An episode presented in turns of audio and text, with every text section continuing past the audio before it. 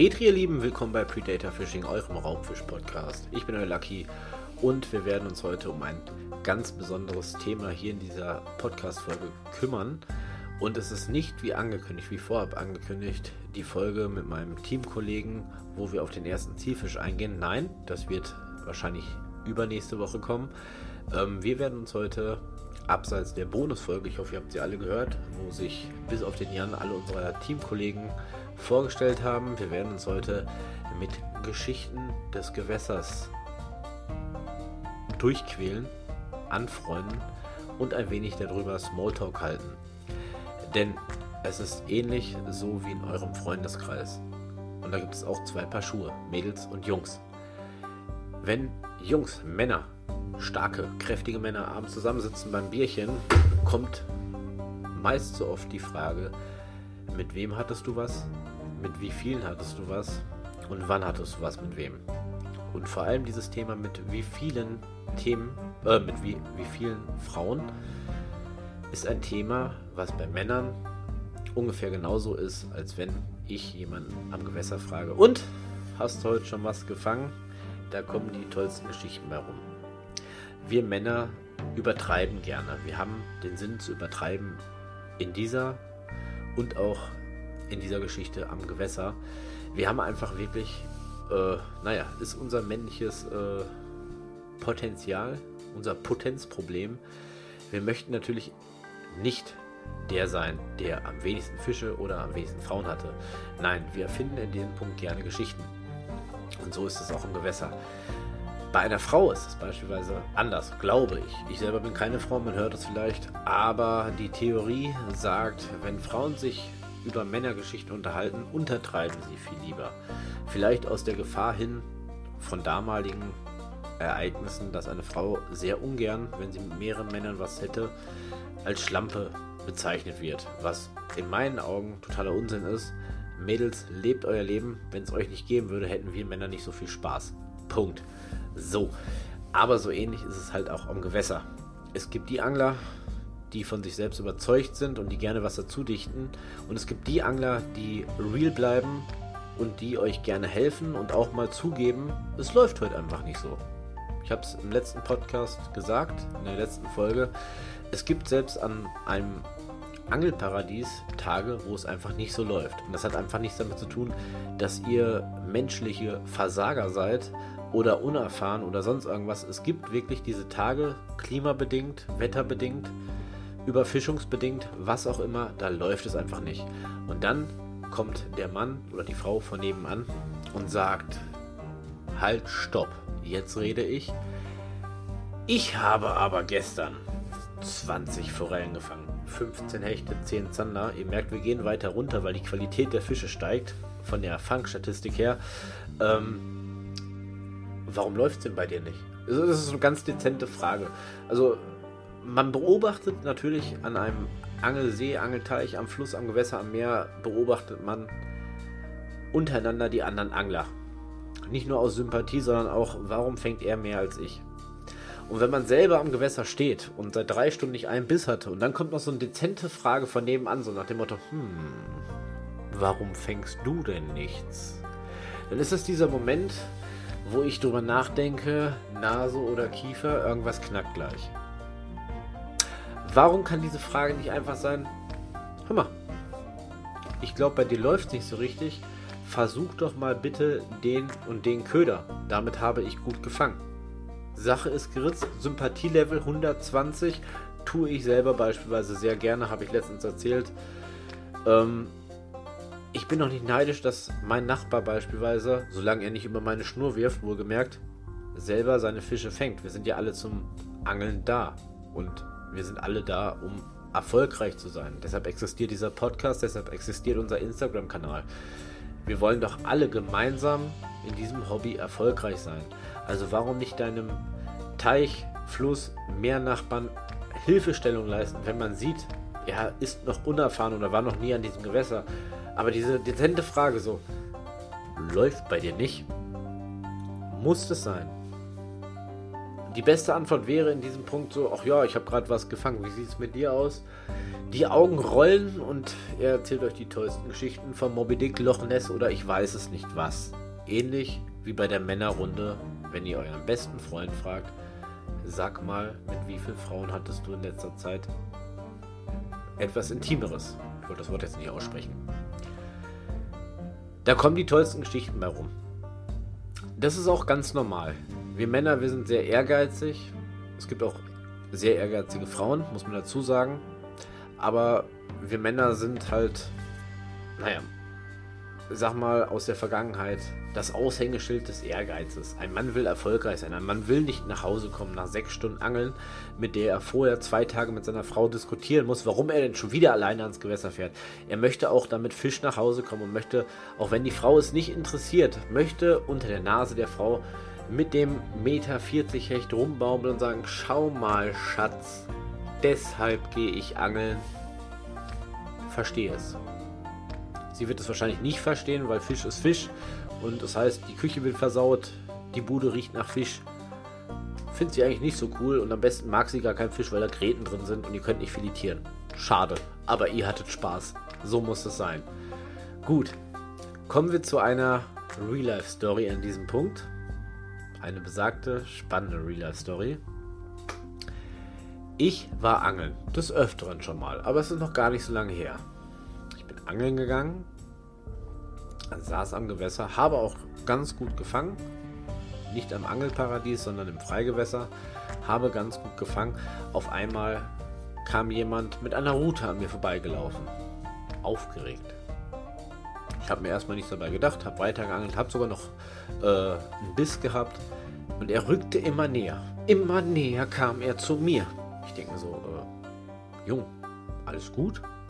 Wäre Corona damals schon gewesen, hätte ich gesagt, 1,50 Meter Abstand, mein Freund. Ne, Ansteckungsgefahr. Aber er kam immer näher. Aber er sprach mich nicht an. Er schaute so ab und zu mal zuckend zu mir rüber, konzentrierte sich auf sein Tackle, was er da irgendwie aus seiner Angelbox 1985 zusammengekramt hat, ähm, warf aus, starrte auf die Route und schenkte mir ab und zu so einen kleinen Blick, so nach dem Motto: Ah, ja, kein Problem. Ich bin nicht neidisch, ich angel weiter. Meinetwegen hätte er auch noch drei Fische fangen können, bevor ich den nächsten Biss hatte. Ich habe mein Zeug weiter geangelt mit der Spinroute auf Hecht. Zack, zack, zack, zack, zack. Das hat ein bisschen gedauert, aber da kam der Biss. In dem Moment rückte er die letzten anderthalb Meter an mich heran und schaute wie ein Mäusebussard aufs Feld in meine Angelkiste. Ich dachte mir so, okay. Ich sage, ruhig bleiben, Lucky.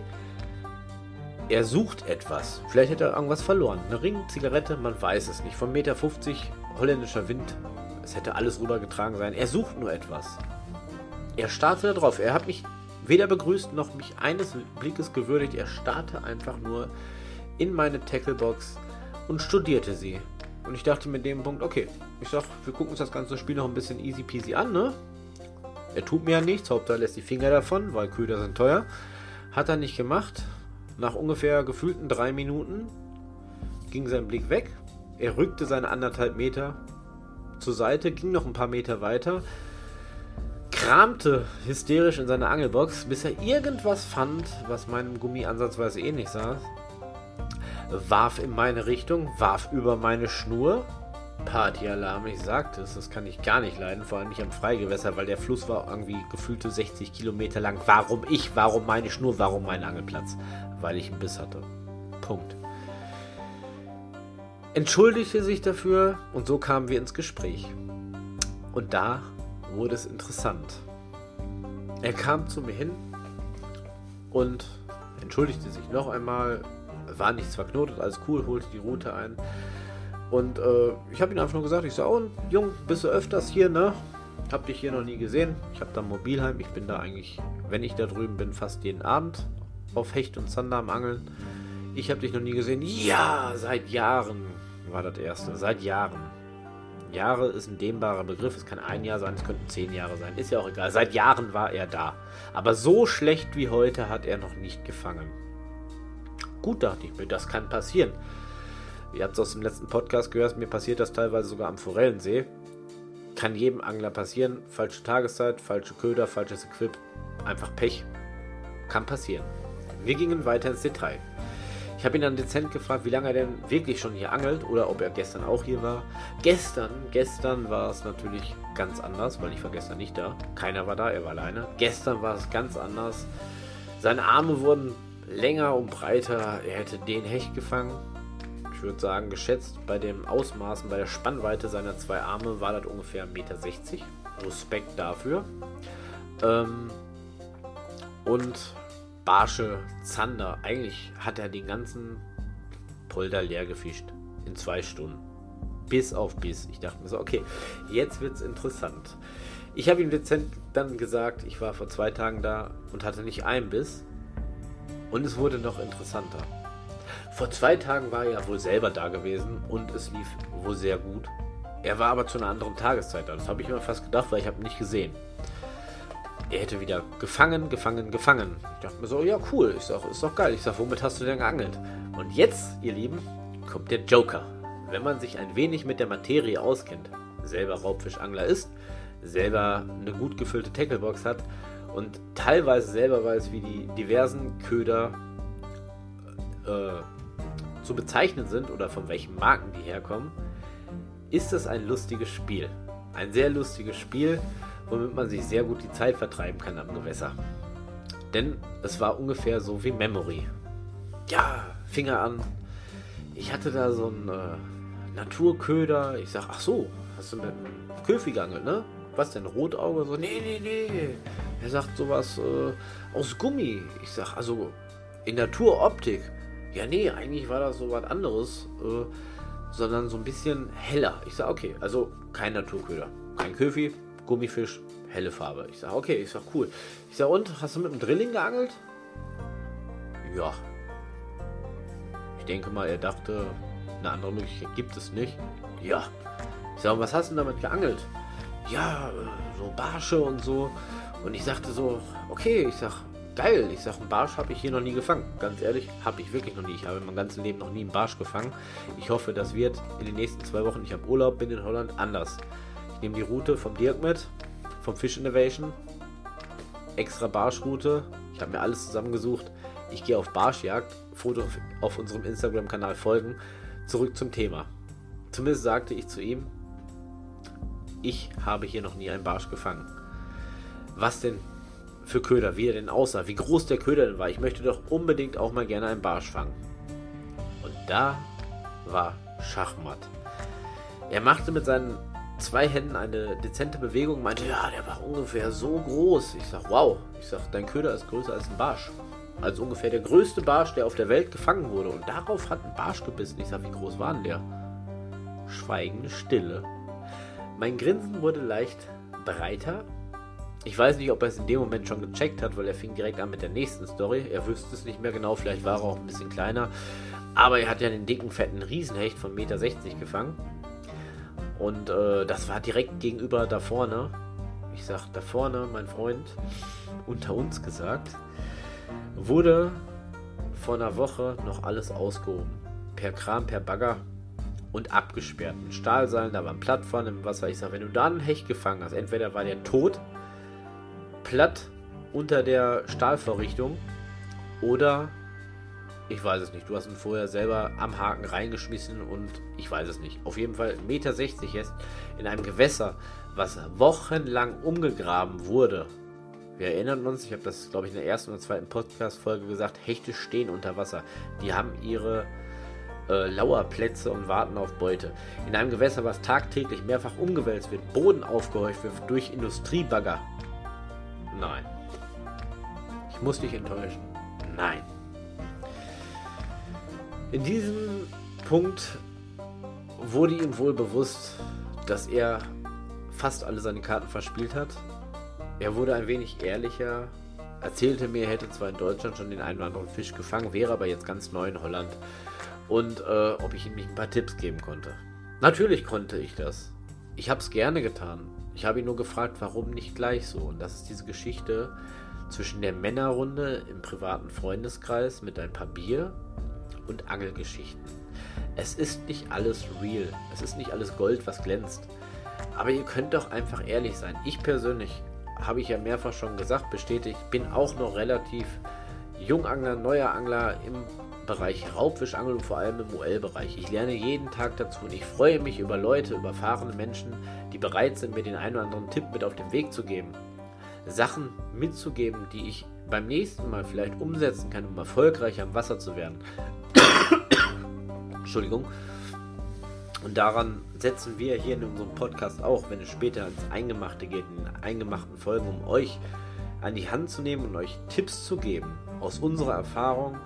Meine Teamkollegen haben viele, viele Jahre längere Erfahrung, von denen lerne ich auch jeden Tag dazu, wenn wir zusammen am Gewässer sind. Und das möchten wir euch weitergeben.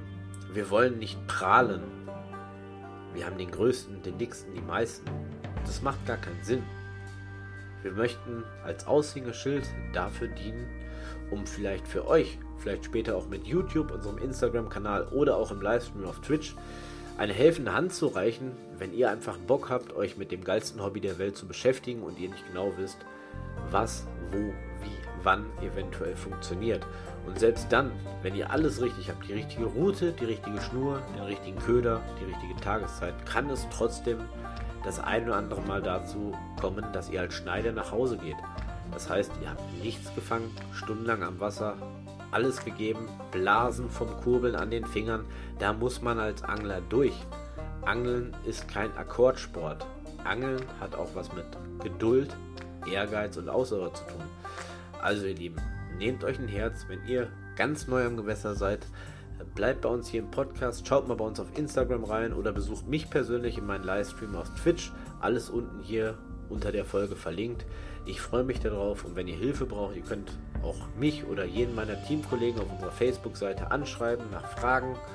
Einfach so kommentieren. Wenn ihr Fragen zum Thema Raubfischangeln habt, könnt ihr das gerne auf Facebook tun. Irgendwer wird euch bestimmt mit Rat und Tat zur Seite stehen. Dafür stehen wir mit unserem Namen, dafür stehen wir als Community und so sollte es auch sein, nicht nur hier im Podcast, sondern auch im realen Leben und am Gewässer. Also, Petri Dank, danke, dass ihr dabei wart. Bis zum nächsten Mal. Tschüss, euer Lucky.